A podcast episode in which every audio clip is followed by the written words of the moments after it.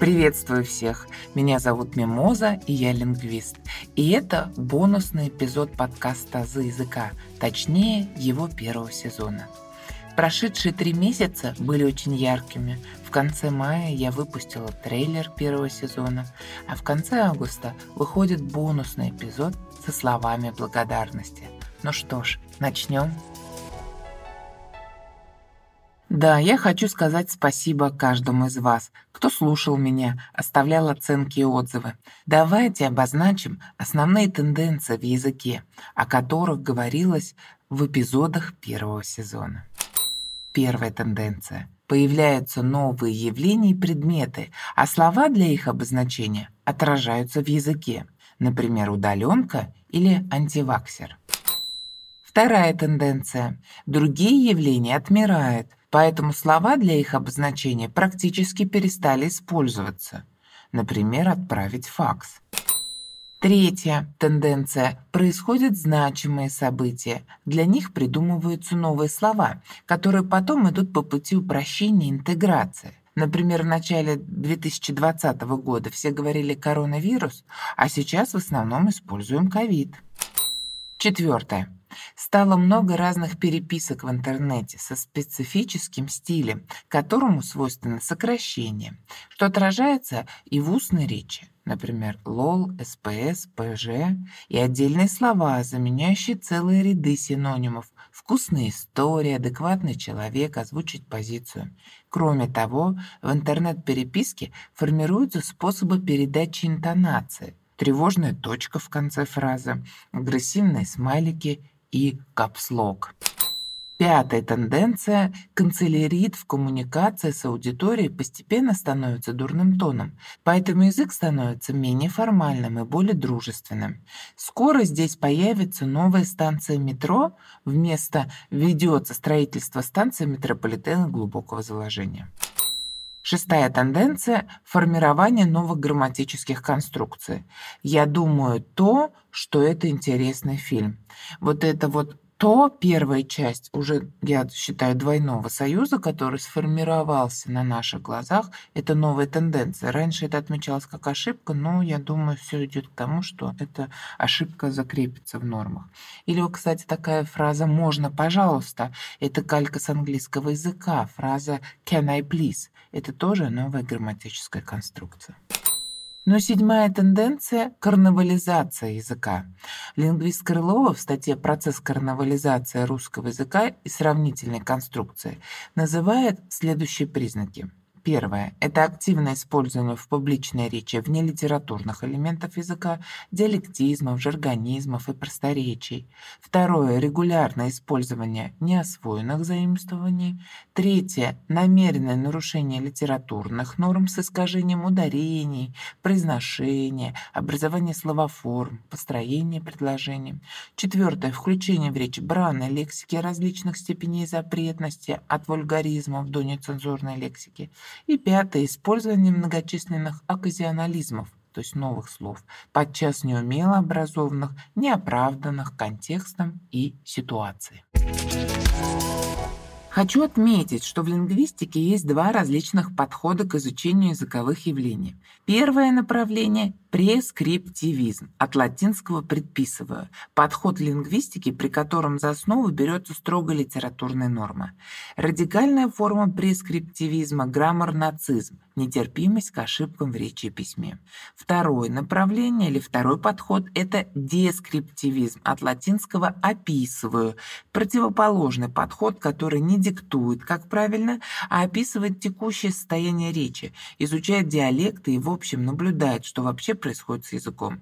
Радикальная форма – языковая анархия. На самом деле оба подхода друг друга дополняют. Строгие правила позволяют сдерживать развитие языка, и за них мы можем читать тексты столетней давности, да и, в общем-то, многие правила пунктуации орфографии вполне логичны. Важен порядок.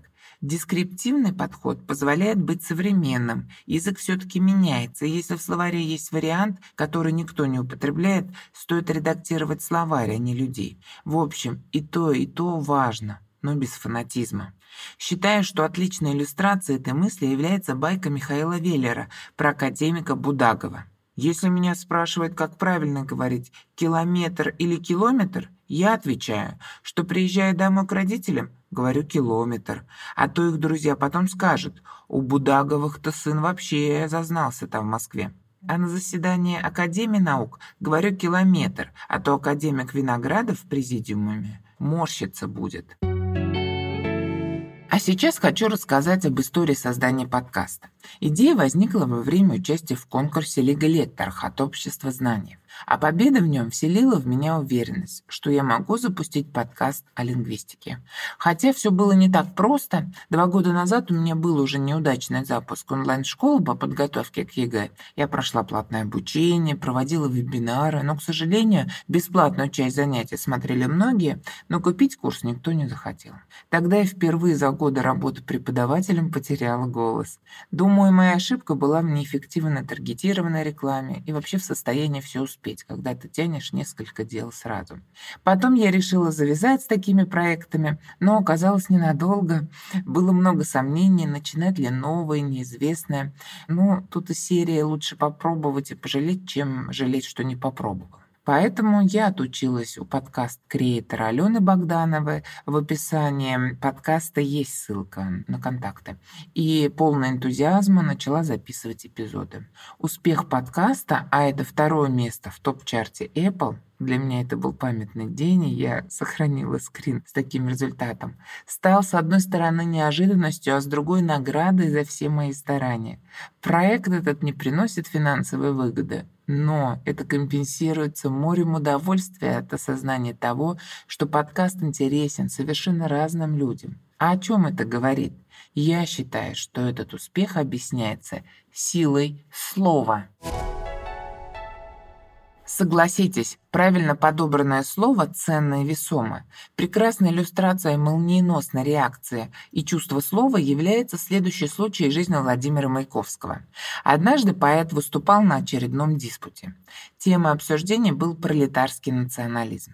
Маяковский признался, что он человек мира. Среди русских чувствует себя русским, среди грузин – грузином. Какой-то шутник из зала выкрикнул «А среди дураков?» Маяковский не растерялся и ответил. «Среди дураков я впервые». Владение языком особенно ярко проявляется в работе переводчиков. Корней Чуковский высказывался по этому поводу так. Не букву буквой нужно воспроизводить в переводе, а улыбку улыбкой, музыку музыкой, душевную тональность душевной тональностью. Кроме того, важен зависящий от участников общения регистр речи, который обусловливает употребление того или иного слова. Приведу примеры жизни Губермана, советского израильского писателя, автора сатирических четверостишей, Гариков. Он был арестован и ехал по этапу в лагерь. К нему был расположен какой-то уголовник, который сказал примерно следующее. «Хороший ты парень, но не говори спасибо. Убьют». То есть говорящему важно уметь подстраиваться под условия коммуникации. Этот пример, мне кажется, очень ярким. Вы уже поняли, что в бонусном эпизоде я меняю иронический тон на философский. Давайте поговорим на тему ценности слова как единицы языка и смысла в нем заложенного. Порассуждаем над его силой и особенностями восприятия. А начну я с молчания как способа познать себя, сублимировать энергию созидания, которая является толчком для реализации задуманных идей. Работая с учениками и студентами, я вынуждена много говорить часто одно и то же. Но в этом повторении есть смысл, потому что я понимаю, что делюсь информацией, необходимой, например, для сдачи ЕГЭ. К сожалению, в нерабочее время количество слов не всегда равно их качеству. С годами особенно отчетливо понимаешь, что 70% произнесенного лишь условности и клише, не несущие никакой смысловой нагрузки. А те 30, которые имеют смысл, не всегда адекватно воспринимаются слушающими. Например, чтобы созреть на запись одного эпизода подкаста «Аза языка», мне нужна неделя покоя и относительного молчания для создания, как мне кажется, полезного, не побоюсь этого заимствованного слова, контента для очередного выпуска. Польский поэт Станислав Ежелец говорил «Будем кратки, мир перенаселен словами». Краткость письменных сообщений сегодня востребована как никогда. Короткие посты в соцсетях, если много букв уже не читает, лаконичные сообщения в мессенджерах, короткие презентации на деловых встречах. Здесь отлично подходят слова Иоганна Гёте. «Если бы вы знали, как редко нас понимают правильно, вы бы чаще молчали». Вот и я с годами прихожу к выводу, что лучше молчать, чем говорить слова без смысловой нагрузки. Есть много изречений по этому поводу. Слово «серебро» – молчание золото. Мысль изреченная есть ложь. Правда не в устах говорящего, а в ушах слушающего. Не могу не рассказать историю жизни любимого мною Дмитрия Сергеевича Лихачева о своей встрече с Анной Ахматовой. Цитирую. «Вы знаете, когда я был студентом, я мечтал познакомиться с Ахматовой. Наконец, общие знакомые пригласили меня к ней в гости. Первое ощущение, когда я ее увидел – королева. Удивительное соединение несоединимых черт, величественность и застенчивость, надменность и робость. Меня предупреждали. «Митя, если хочешь понравиться Анне Андреевне и продлить знакомство, выучи побольше ее стихов. Она любит, когда ей читает наизусть ее стихи. Надо сказать вам, что стихи я запоминаю плохо но ко встрече готовился, учил старательно. Пришли, все очень милые и все очень просто. Разговор чудесный, хотя ничего не слышу, ни себя, ни ее, повторяю стихи. Но ни одной строчки не могу вспомнить. Пора уходить. Анна Андреевна подходит ко мне. Спасибо, что не читали мне моих стихов. Говорят, что мне доставляет удовольствие, когда кто-то напоминает их мне. Да не скрою, приятно, конечно, но вы так слушали и так внимательно молчали. Приходите всегда запросто. Улыбнулась и пожала мне руку. Крепкое мужское рукопожатие. Вы понимаете, как чудесно? Анна Андреевна почувствовала мою неловкость и освободила от нее. Царский королевский жест. Модильяне, итальянский художник, на одном из портретов Ахматовой написал «Жизнь состоит в дарении. От немногих – многим, от тех, кто знает и имеет, тем, кто не знает и не имеет. Но больше всего на тему молчания мне нравятся слова Федора Михайловича Достоевского. «Друг мой, вспомни, что молчать хорошо, безопасно и красиво». Красиво? Конечно. Молчание всегда красиво, а молчаливый всегда красивее говорящего. Если говорящий ценит слова, то они приобретают весомость и ценность в его устах. Александр Грин в романе «Алые паруса» писал «Есть не меньшие чудеса – улыбка, веселье, прощение и вовремя сказанное нужное слово. Владеть этим – значит владеть всем». Хочу рассказать здесь о случае жизни Танина Гуэра, сценариста, который писал для таких режиссеров, как Федерико Феллини и Андрей Тарковский. Он начал писать тексты еще в нацистском лагере в Италии. После Второй мировой войны Гуэра рассказывал одну историю жизни в заключении. Однажды по неосторожности в концлагере опрокинули баланду, и все заключенные остались голодными. Друг говорит Танина, Раз ты писатель, то накорми нас словами, расскажи, как готовить тольятелли. Тольятелли. Итальянские макароны. Будущий сценарист подробно рассказал голодным заключенным пошаговый рецепт своей мамы. Если бы мама готовила тольятелли, то она бы взяла на 30 человек 15 яиц. Их надо смешать с просеянной мукой. А потом... А потом Гуэра вспоминал, что у сотоварищей будто потеплело в животах от его слов потому что словом можно накормить. А можно и убить. Думаю, многим известна история Эрнеста Хемингуэя, который однажды поспорил, что сможет написать самый короткий рассказ, способный растрогать любого. Он выиграл спор, потому что создал короткий, ранящий душу текст. Продаются детские ботиночки, неношенные. На английском это звучит так. For sale, baby shoes never worn. И теперь многие пытаются написать целую историю, всего лишь шесть слов, способную тронуть, удивить и ошарашить читателя.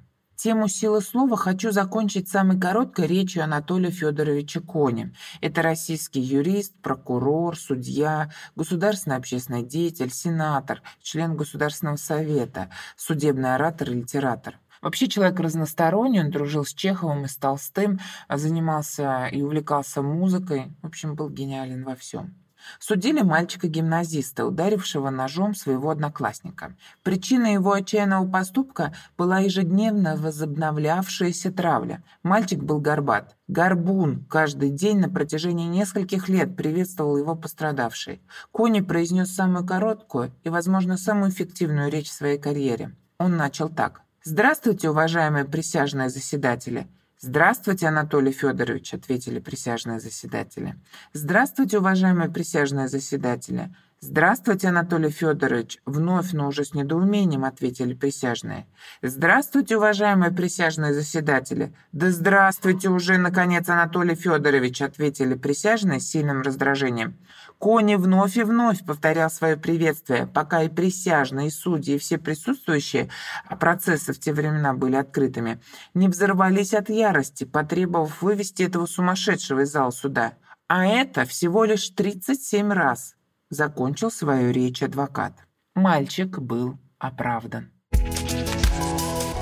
Продолжим эпизод темы литературы и чтения книг. Бесспорно, любовь к слову и языку в целом прививается через литературу. Салтыков-Щедрин писал, «Литература изъята из законов тления. Она одна не признает смерти». С детства лучшим отдыхом для меня было чтение. Вспоминая школьные летние каникулы на даче, когда все ровесники гуляли, а я читала. Мир книги всегда мне казался интереснее любого фильма, даже с огромным бюджетом и талантливыми актерами, потому что воображение лучший режиссер. Со временем ничего не изменилось. Став мамой, я читаю каждый день детям. Книги становятся поводом для обсуждения, что, конечно, сближает всех членов семьи. Потому что чтение, вот именно чтение вслух, а не прослушивание аудиосказок, это всегда сопереживание героям, и, соответственно, когда вовлечены в это и родители, и дети, это сближает.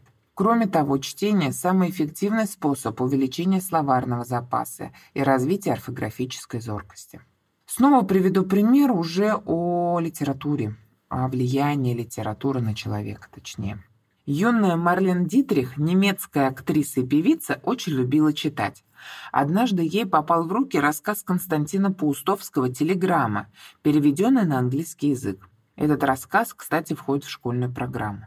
Рассказ повествует о молодой женщине Анастасии, уехавшей из деревни в город и забывшей о своей матери. В результате мать умирает в одиночестве. Настя опаздывает на ее похороны. Телеграмма так тронула Марлен, что она уже не могла забыть ни название рассказа, ни имя писателя. В своей автобиографической книге «Рассуждения» актриса написала «Он произвел на меня такое впечатление, что ни рассказ, ни имя писателя, о котором никогда не слышал, я уже не могла забыть. Мне не удавалось разыскать другие книги этого удивительного писателя. Когда я приехала на гастроли в Россию, то в московском аэропорту спросила о Паустовском. Он в то время был болен, лежал в больнице. Позже я прочитала оба тома повести о жизни и была опьянена его прозой. Когда Дитрих приехала в Советский Союз, ее спросили, что бы она хотела увидеть здесь. И звезда ответила, «Я бы хотела увидеть советского писателя Константина Паустовского это моя мечта много лет. Хотя Паустовский был уже тяжело болен, его разыскали и пригласили на встречу с Марлен. Он не отказался, и то, что произошло тем вечером, вошло в историю. Пожилой Паустовский вышел на сцену, чуть пошатываясь. И тут мировая звезда, подруга Ремарка Хемингуэя, вдруг, не сказав ни слова, опустилась перед ним на колени в своем сверкающем вечернем наряде. Платье было таким узким, что нитки стали лопаться, а камни посыпались по сцене. Но Дитрих не обращала на это внимания. Она поцеловала руку Константина Георгиевича, а потом прижала его к своему лицу, залитому слезами. Весь зал сначала замер, а потом люди потихоньку начали вставать. Внезапно тишина сменилась ошеломительными аплодисментами. Когда Паустовского усадили в кресло и зал затих, Марлен призналась своей старой любви к рассказу телеграммы ее автору. С тех пор я чувствовал некий долг поцеловать руку писателя, который это написал. И вот сбылось. Я счастлива, что я успела это сделать. Спасибо, сказала актриса. Сам Константин Георгиевич писал, с русским языком можно творить чудеса. А Николай Васильевич Гоголь отмечал, дивишься драгоценности нашего языка, Что не звук, то и подарок. Все зернисто, крупно, как сам жемчуг. И право, иное название еще драгоценнее самой вещи. Хочется добавить еще от себя. Давайте любить и хранить наш язык, говорить друг с другом и творить им добро и мир. А давайте теперь обсудим планы на будущее. Второй сезон планирую начать в октябре, и это будут диалоги с коллегами, студентами, людьми разных профессий. Если вы хотите стать участником, напишите по контактам, указанным в описании эпизода. Тема может быть любая, потому что, в принципе, я мечтаю сделать подкаст из серии «Русский язык под ключ», где будут разные направления, связанные с языком. Хочу в будущем сделать сезон о русском языке как иностранном. Поверьте, иностранцы – это отважные ребята, ведь они изучают такой непростой, но многоликий язык. Ведь только в русском языке можно пересолить борщ, переборщив солью. Хочу записать сезон на школьном курсе русского языка, где изучается в основном орфография и пунктуация, но это лишь часть языка. Это не весь язык в целом, и поэтому здесь, как мне кажется, нужно говорить плюсы и минусы школьного образования, школьного курса русского языка. Например, несостыковку начальной и средней школы программы, когда в начальной школе детям говорят, что в инфинитивах «едь», «ать», «оть» — это окончание, а потом в среднем звене говорят о том, что это суффиксы. Или, например, слова «зарянка» и «заревать» 2014 года пишется через букву А, они не являются исключениями, как и слово «разыскное» вышло из разряда исключения. И это уже давно отражено в ЕГЭ. А вот учебники, например, учебник 6 класса под редакцией Быстрова за 2020 год до сих пор эти слова дает как исключение. Зорянка и зоревать через О. Хочу записать сезон по грамматике. Например, как склонять фамилии. Почему к Анне Керн, но к Олегу Керну. Как определять род у несклоняемых существительных.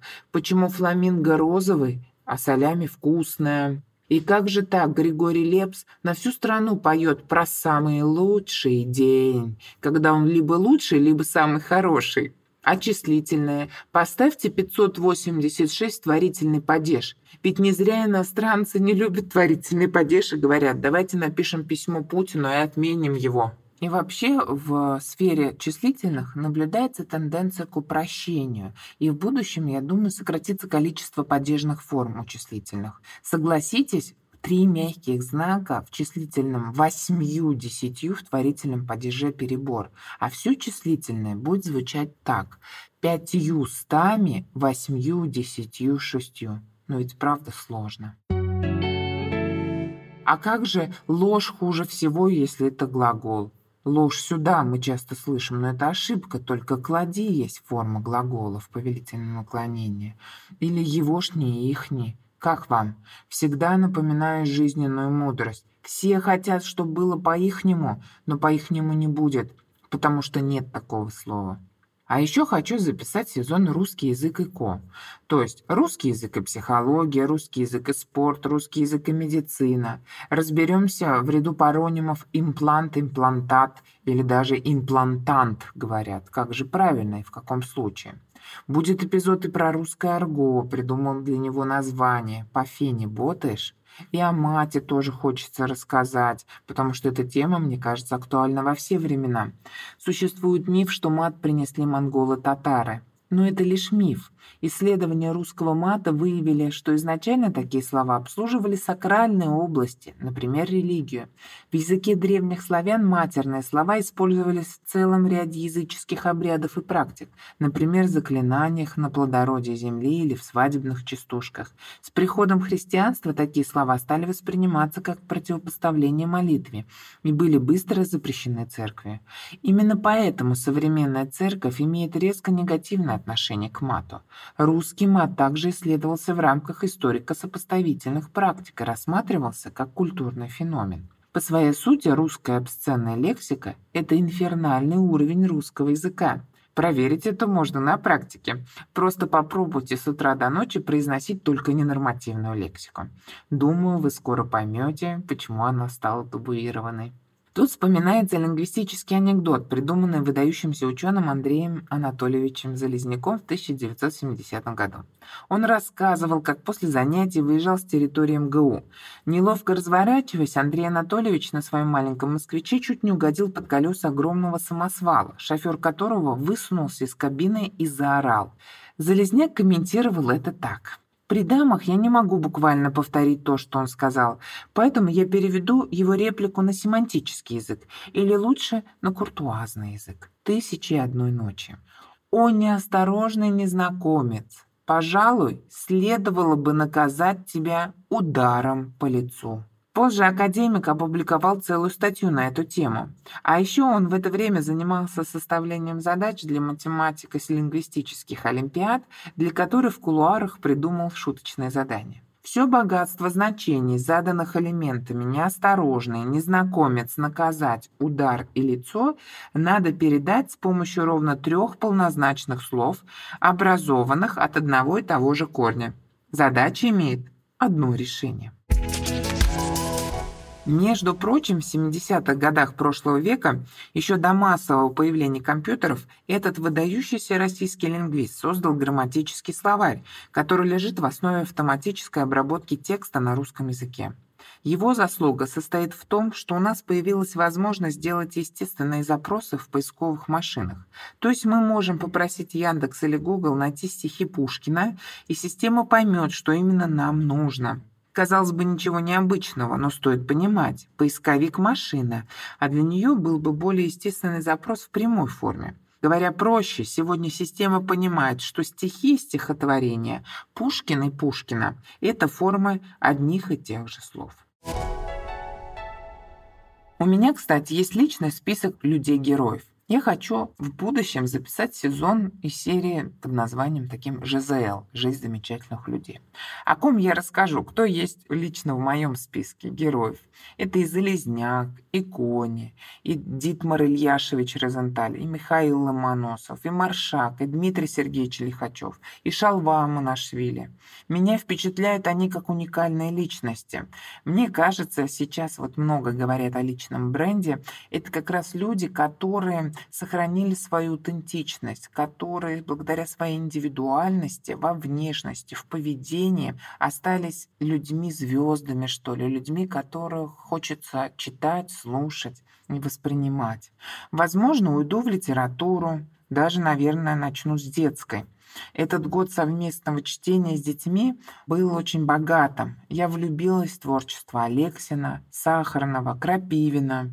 Читаю с большим удовольствием. Ну, во всяком случае, не с меньшим удовольствием, чем мои дети, которые слушают меня и тоже читают. Многие, наверное, читали своим деткам в возрасте 4-5 лет сказки Владимира Григорьевича Сутеева. Да, это уже пройденный этап в нашем чтении. Это писатель, художник, человек, который стоял у истоков отечественной мультипликации. Сутеев начинал как художник-мультипликатор. В 1931 году поставил первый советский оригинальный звуковой мультфильм «Улица поперек». В детскую литературу пришел после войны 1947 года. Есть в биографии этого человека один факт, который меня очень тронул. Сутеев много лет любил женщину, которая была его младше, и была замужем. Они поженились только спустя 37 лет, когда оба стали вдовцами. Ей было тогда 67, а ему 80. В браке прожили 10 лет и умерли в один год. Это только некоторые фамилии писателей, которых мы уже прочитали. А сколько нас ждет впереди? Впереди нас ждет два капитана Каверина и много другой прекрасной литературы для подростков. Ну а во взрослой, так скажем, литературе, да, о ком можно порассуждать? Может, замахнуться на Пушкина? Давайте вспомним школу. Я думаю, вы представляете портрет Пушкина кисти Кипренского. Это очень популярное изображение поэта. Рядом, скорее всего, в кабинете русского языка и литературы были портреты бородатых мужчин. Да, это Толстой и Достоевский. И еще рядышком, наверное, интеллигент в очках был. Это Чехов. И вот э, эти детские воспоминания, когда тем более дают списки литературы, нужно читать, а не хочется, и что-то непонятно. И вот эти вот писатели воспринимаются как что-то неживое, как что-то вот изображение на картинке, но при этом, ну, не связанное с жизнью. Это, знаете, как Гагарин, который великий герой национальный, но при этом он тоже был человеком, у него тоже были свои проблемы, свои страсти, свои радости. И у каждого из них, у каждого великого человека были взлеты и падения, радости и разочарования. Вот уже во взрослом возрасте я читаю, может быть, что-то больше биографического об этих писателях и проникаюсь силой их личности. Я в восторге от личности Льва Николаевича Толстого. Его философия мне близка, его цитата о том, что люди как реки, они меняются каждый день. Сегодня делают хороший поступок, а завтра плохой. Вот это мне близко. Мне кажется, что да, в его словах очень много мудрости. И вообще это граф, это человек, который был при жизни очень популярен, он был наряду с императором очень весомым человеком. К нему в Ясную Поляну приходило много людей. Он продавал успешно свои книги, да, то есть он зарабатывал на них. То есть его жизнь была такая комфортная, я бы сказала. А вот жизнь Достоевского, вот да, я о них говорила в виде изображений в кабинетах литературы, жизнь Достоевского была совершенно другая. Эпилепсия, карточные долги, беднота, продает юбку жены, пишет роман «Игрок» в сжатые сроки, потому что уже взял деньги за него. То есть вот это состояние его в жизни, естественно, отражается на его произведениях. Читать Достоевского тяжело. Я обожаю роман «Братья Карамазовы», но это большой душевный труд, естественно. И если мы говорим о таких великих писателях, да, мы сегодня вспомнили с вами Достоевского, Толстого, Чехова, то я, конечно, хочу рассказать такой известный, может быть, вам случай из лекции Набокова. Внезапно Набоков прервал лекцию, прошел, не говоря ни слова, по эстраде к правой стене и выключил три лампы под потолком. Затем он спустился по ступенькам, их было пять или шесть, в зал, тяжело прошествовал по всему проходу между рядами, провожаемый изумленным поворотом двух сотен голов, и молча опустил шторы на трех или четырех больших окнах. Зал погрузился во тьму. Набоков возвратился к эстраде, поднялся по ступенькам и подошел к выключателям. «На небосводе русской литературы», — объявил он, — «это Пушкин». Вспыхнула лампа в дальнем левом углу нашего планетария. «Это Гоголь!» Вспыхнула лампа справа. Тогда Набоков снова спустился с эстрады, направился к центральному окну и отцепил штору, которая с громким стоком взлетела вверх. Бам! Как по волшебству в аудиторию ворвался широкий плотный луч ослепительного солнечного света. «А это Толстой!» — прогремел Набоков. А вам кто больше нравится, Толстой или Достоевский? Этот вопрос из серии «Чай или кофе?». Есть похожая история из жизни, опять же, Анны Ахматовой. У Анны Андреевны был любимый тест для новых знакомых. Чай или кофе, кошка или собака, пастернак или мандельштам.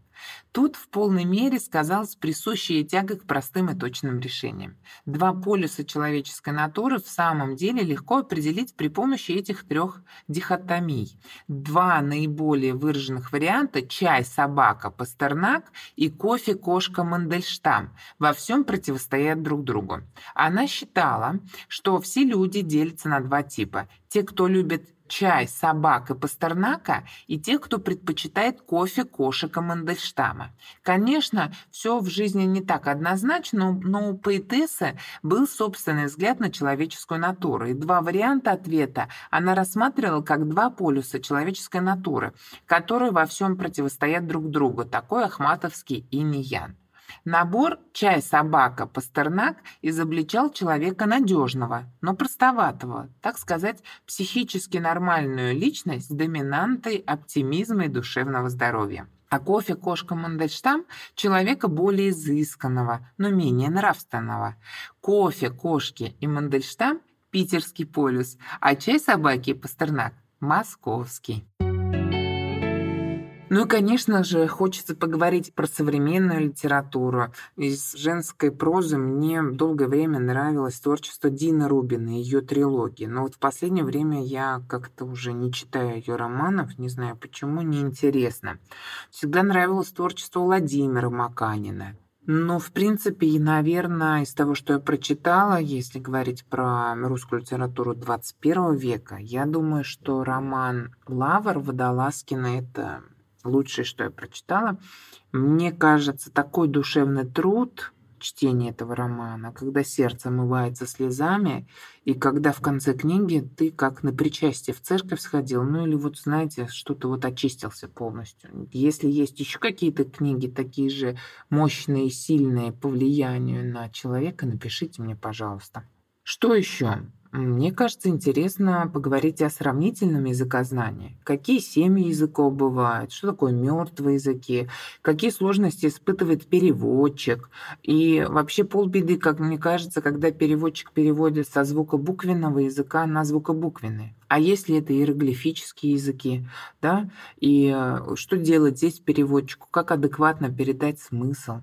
Мне кажется, эти все темы можно в будущем реализовать в эпизодах подкаста, и вот я говорю, у нас получится совместными усилиями русский язык под ключ. Но это все в будущем будет, и я думаю, что у вас возникнут предложения, которые вы сможете написать мне по контактам. Мне ведь еще интересна связь языка и мышления. И это отдельное, я думаю, будет направление, к которому я тоже подготовлюсь, изучу литературу и запишу эпизоды. Поэтому, я думаю, здесь главное распределять силы и время, чтобы не выгорать. Но на самом деле лучшим стилем для создания эпизодов является ваша поддержка. В виде звезд, отзывов, в виде сердечек, в виде ваших комментариев. Подписывайтесь на подкаст, чтобы не пропускать новые эпизоды. До скорых встреч. Грамотным быть модно. Итак, еще раз выражаю свою благодарность каждому, кто оставлял отзывы звезды сердечки. Пока у меня начинается новый учебный год, я предлагаю вам послушать все эпизоды первого сезона с начала до конца, чтобы нарисовать картину о состоянии русского языка новейшего периода. Возможно, у вас возникнут пожелания и предложения о том, что вы хотите услышать дальше. Пишите по контактам, указанным в описании эпизода. Постараюсь все учесть, потому что мечтаю сделать подкаст разносторонним. И вообще хочу сказать, хочу призвать вас пользоваться словом не как ржавым гвоздем, а как семечком, которое мы сажаем в душу или в голову человека. Из него, из этого семечка вырастает новое знание или какая-то эмоция положительное, чувство благородное и так далее. Сегодня традиционная рубрики «Шутки о русском» не будет. Давайте помолчим. Каждый о своем.